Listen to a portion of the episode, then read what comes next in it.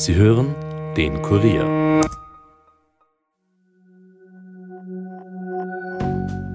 Hallo bei den Fakebusters. Mein Name ist Birgit Seiser und wir versuchen heute Mitglied in einem Geheimclub zu werden. Das kostet uns aber tausende Dollar und viel Geduld. Denn um Mitglied im Bohemian Club werden zu können, muss man bis zu 20 Jahre lang warten. Seit 1889 trifft sich die US-Elite auf dem Gelände Bohemian Grove. Um den Club ranken sich viele Verschwörungstheorien, denn seit seiner Gründung sollen bei den jährlichen Treffen die Geschicke der Welt gelenkt werden. Aber nicht nur das. Die Mitglieder sollen angeblich auch Okkultismus und Satanismus betreiben. Was ist dran an den Gerüchten? Die Fakebusters versuchen heute, hinter die Tore des Bohemian Grove zu gelangen. Bleibt skeptisch, aber hört uns gut zu.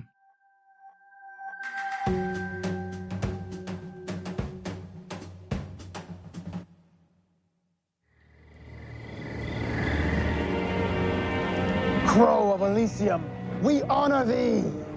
We honor thee. We honor thee. No mortal flame can destroy common woe. Just one fire can conquer. Fire that burns in the fields of Elysium. Hail, brothers many, brothers! Brothers many. make brothers one. Hail fellowship. Hail Crow in his verdant kingdom. Common woe be done. Heil der Krähe, Heil der Bruderschaft. Kommen euch diese Worte bekannt vor? Sie stammen aus der fünften Staffel der Netflix-Serie House of Cards. Männer in roten Roben treten mit Fackeln an eine riesige Statue einer Krähe heran und verbrennen eine menschenähnliche Puppe. In der Serie heißt der Ort und die geheime Bruderschaft Illusion Fields. Die Szene ist zwar fiktiv, aber andererseits auch wieder sehr nah an der Realität. Denn was ich euch jetzt erzählen werde, passiert wirklich jedes Jahr in den USA. Diese Folge ist übrigens nach einem Themenvorschlag auf unserer Instagram-Seite entstanden. Also schickt uns gerne Input und wir schauen uns auch eure Wunschthemen an. Und jetzt begeben wir uns auf eine Reise nach Bohemian Grove. Die Sonne am kalifornischen Himmel ist untergegangen.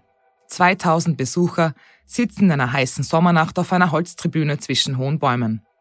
Die Stimmung ist andächtig. Die Männer warten auf das große Feuer.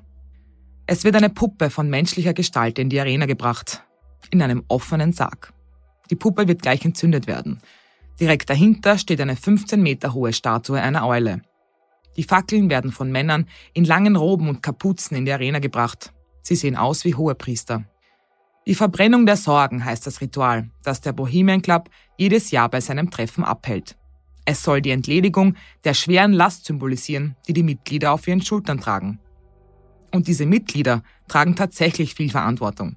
Sie sind die politische, wissenschaftliche und wirtschaftliche Elite der USA. Bewacht wird das Gelände von Ex-Militärs und auch vom Secret Service. Was passiert hier? Ist das der Ort, an dem die Welt gelenkt wird? 1872 wurde der Bohemian Club von Journalisten und Mitgliedern der Kunst- und Kulturszene Kaliforniens gegründet. Man wollte einen Ort schaffen, an dem man die Kunst frei ausleben kann. Einen Ort, an dem die ignorante Öffentlichkeit sich nicht an der Kunst stört. Eines der bekanntesten Mitglieder war im 19. Jahrhundert Mark Twain.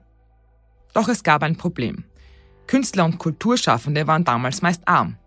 Über die Jahrzehnte hinweg wurden daher immer mehr Führungskräfte des Landes Teil des Clubs. Die Reichen erfreuten sich an der Kunst und der Fortbestand war gesichert. Aber die Reichen und Mächtigen verdrängten langsam die Künstler. Mitglieder waren zum Beispiel alle US-Präsidenten der Republikaner. Das wird zumindest spekuliert. Richard Nixon, George W. Bush und Donald Rumsfeld waren dabei und auch der ehemalige deutsche Bundeskanzler Helmut Schmidt besuchte Treffen. Aber zu den Mitgliedern erzähle ich euch später mehr. In den Club hineinzukommen ist äußerst schwierig, egal wie mächtig man ist. Am wichtigsten scheint das Geschlecht zu sein, denn alle Mitglieder sind Männer. Abgesehen von der Eintrittsgebühr von 25.000 Dollar und einer Warteliste von bis zu 20 Jahren muss man außerdem von zwei Mitgliedern des Clubs empfohlen werden, um überhaupt eine Chance auf eine Mitgliedschaft zu haben. Dann muss man auch das Auswahlkomitee überzeugen. Ein imposanter Lebenslauf ist dabei zu empfehlen. Hat man es geschafft, dann steht jeden Sommer ein großes dreiwöchiges Fest im Bohemian Grove in Monterey in Kalifornien an. Das Gebiet, auf dem sich die Elite trifft, ist 11 Quadratkilometer groß. Das Fest wird als Retreat, also als eine Art Kur beschrieben, wo die Männer ausgelassen unter sich feiern können. An den Toren des Bohemian Grove steht ein Spruch, der sehr ernst genommen wird. Weaving Spiders come not here. Webende Spinnen kommt nicht her. Er bedeutet, dass Arbeit im Bohemian Club nichts verloren hat. Hier wird nur gefeiert, gelacht und getrunken. Und was hier passiert, soll hier bleiben. Die Männer schlafen während der Feiern in Gästehäusern und es soll sogar Zeltlager geben. Das Zeichen des Clubs ist eine Eule und damit kommen wir schon zur ersten Verschwörungstheorie. Wer sich dafür interessiert, wird jetzt wissen, wessen Symbol die Eule noch ist. Genau, das der Illuminaten. Die Eule der Minerva soll für Klugheit und Weisheit stehen. Kaum eine andere Geheimorganisation gibt seit Jahrhunderten so viel Stoff für wirre Theorien wie der Illuminatenorden. 1776 gründete Philosoph Adam Weishaupt die Geheimgesellschaft im deutschen Ingolstadt. Man stand für Aufklärung. Offiziell gab es Illuminaten nur knapp zehn Jahre, bevor sie verboten wurden. Die Mitglieder wollten die Herrschaft einiger mächtiger Menschen einschränken. Laut Verschwörungstheoretikern hat sich dieses Credo nun ins Gegenteil gedreht. Um bei einem geheimen Treffen von mächtigen Männern an die Illuminaten zu denken, hätte es die Eule als Symbol des Bohemian Club wahrscheinlich gar nicht gebraucht. Andere wollen in der stilisierten Eule aber etwas weitaus Beunruhigenderes erkennen, nämlich einen Moloch. Das biblische Symbol steht für Opferriten. Laut Überlieferungen wurden Kinder als Opfergaben im Feuer verbrannt. Als Figur gleicht der Moloch tatsächlich einer Eule und schaut man sich nun das Ritual an, bei dem menschenähnlich aussehende Puppen verbrannt werden, liegt es wirklich nahe, dass die Elite darauf anspielen will. Vermutlich entstanden auch deshalb die wilden Theorien rund um Okkultismus und Satanismus. Hauptverfechter dieser Theorien ist Alex Jones. Der amerikanische Radiomoderator ist mittlerweile der Verschwörungstheoretiker der USA.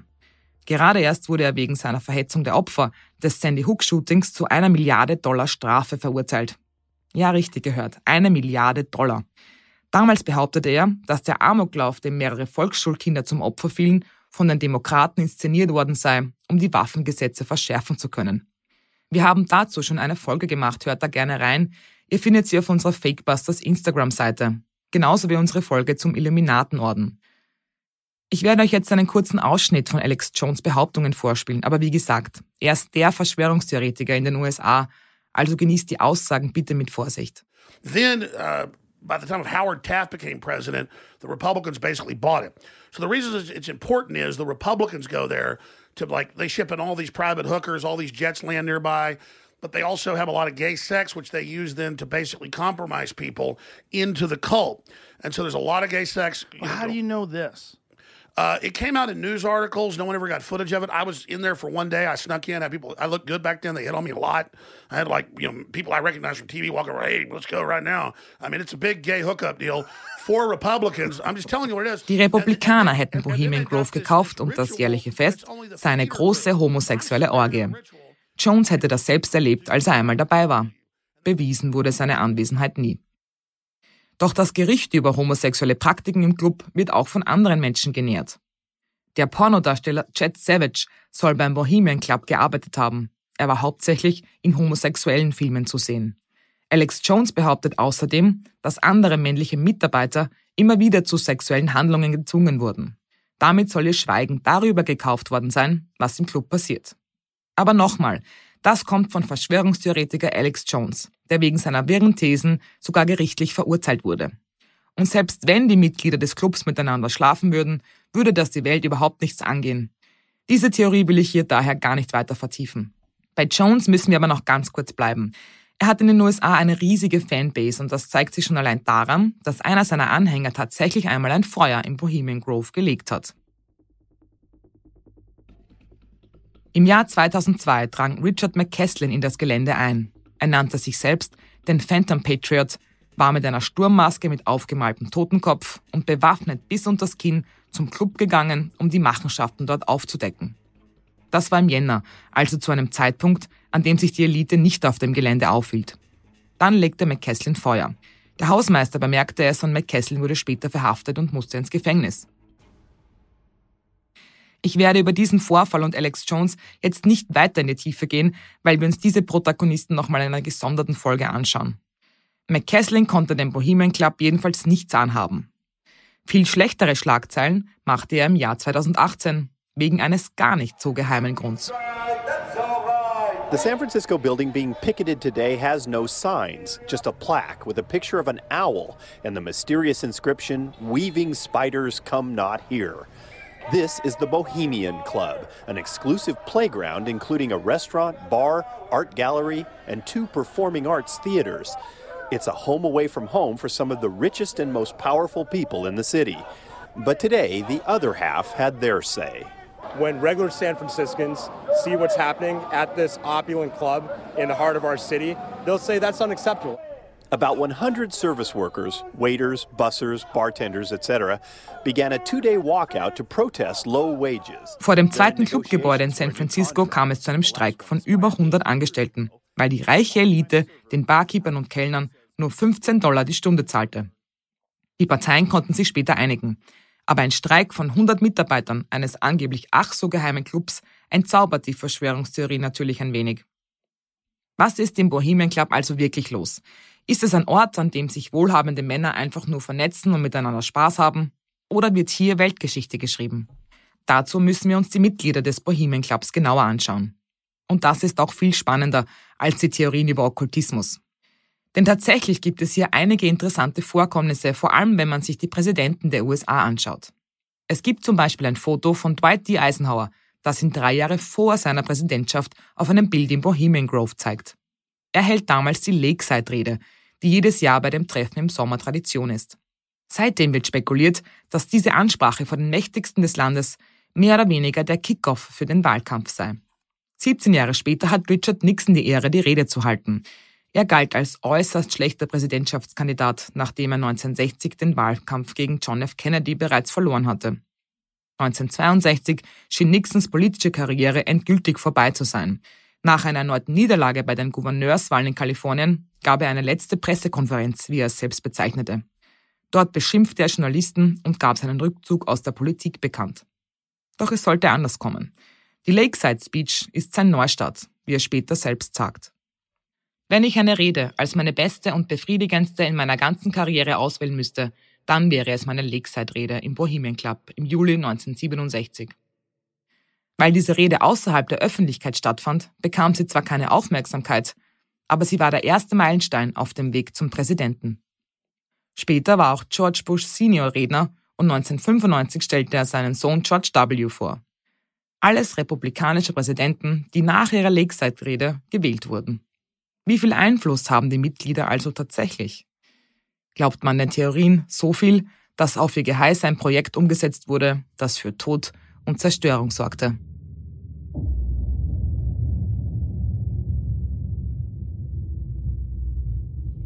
Es ist der 6. August 1945, als in Hiroshima die erste Atombombe einschlägt. 80.000 Menschen sind sofort tot. Durch die Wucht der Detonation verdampfen ihre obersten Hautschichten. 166.000 weitere Menschen werden in den kommenden Monaten an den Folgen sterben. Am 9. August trifft Nagasaki eine weitere Bombe. Die Opferzahl ist ähnlich hoch. Als Manhattan Project geht diese Zerstörung in die Geschichte ein. Und es soll in Bohemian Grove beschlossen worden sein. Zahlreiche Theorien behaupten, dass die Mitglieder des Clubs 1942 das Go für den Abwurf der Bomben gaben. Das Projekt zur Entwicklung der Atombomben verschlang fast zwei Milliarden Dollar. Sollte es stimmen, dass der Club maßgeblich am Manhattan Project beteiligt war, ist er keine nette Zuflucht für gestresste Politiker, sondern tatsächlich eine Zentrale der Macht. Wird in diesem Netzwerk also wirklich die Welt gelenkt?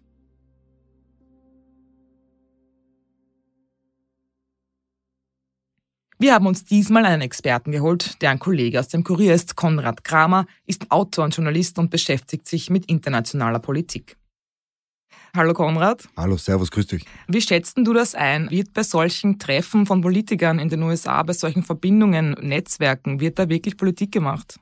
Also man muss dazu sagen, Geheimbünde, geheime Männertreffen, Verbindungen einflussreicher Leute sind quasi in den Genen der USA eingeschrieben. Die gibt es seit jeher.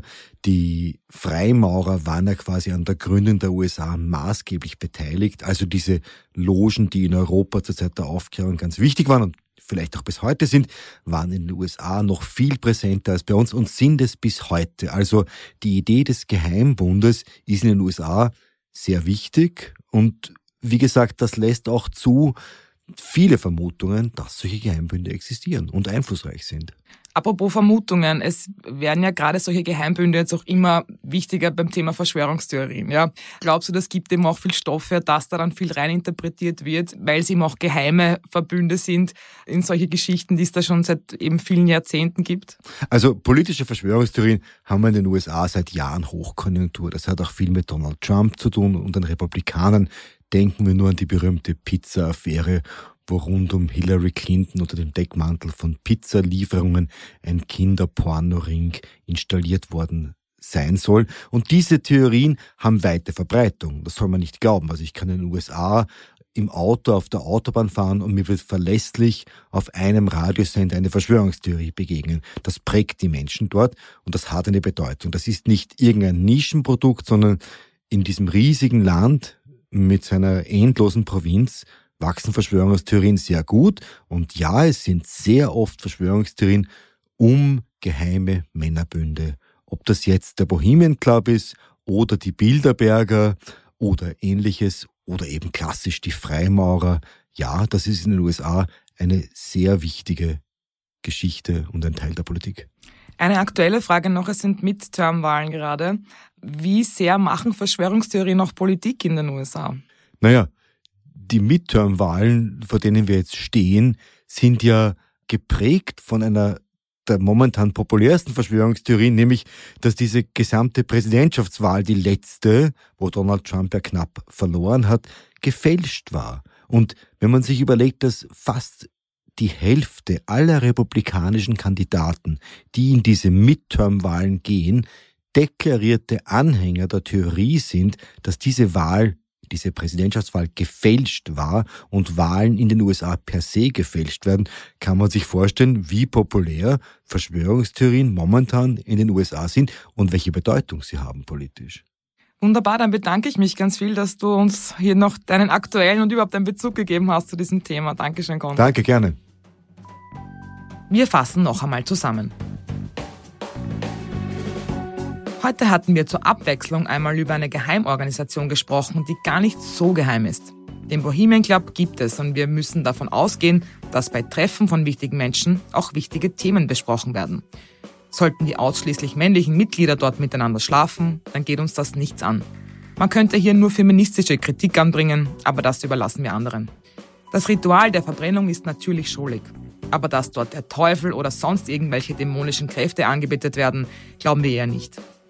Dass die Treffen wirklich ausschlaggebend sind für die Wahl von US-Präsidenten, klingt da schon eher einleuchtend. Es ist vermutlich nur eine Frage der Zeit, bis ein Mitglied des Bohemian Clubs mehr über die Vorgänge dort erzählt. Also warten wir ab. Vielen Dank, dass ihr heute wieder mit dabei wart. Schickt uns gerne eure Themenvorschläge auf fakebusters.kurier.at oder per Nachricht auf unserer Instagram-Seite. Wir freuen uns natürlich auch über neue Follower. Wir hören uns wieder in zwei Wochen. Bis dahin, bleibt skeptisch, aber hört uns gut zu.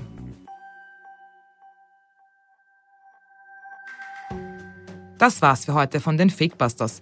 Wenn ihr mehr Infos zu diesem Podcast braucht, findet ihr sie unter www.kurier.at slash fakebusters. Wenn euch der Podcast gefällt, abonniert uns doch und hinterlasst uns eine Bewertung in eurer Podcast-App. Fakebusters ist ein Podcast des Kurier. Moderation von mir, Birgit Zeiser, Produzent Elias Nadmesnik. Weitere Podcasts findet ihr auch unter www.kurier.at slash podcasts.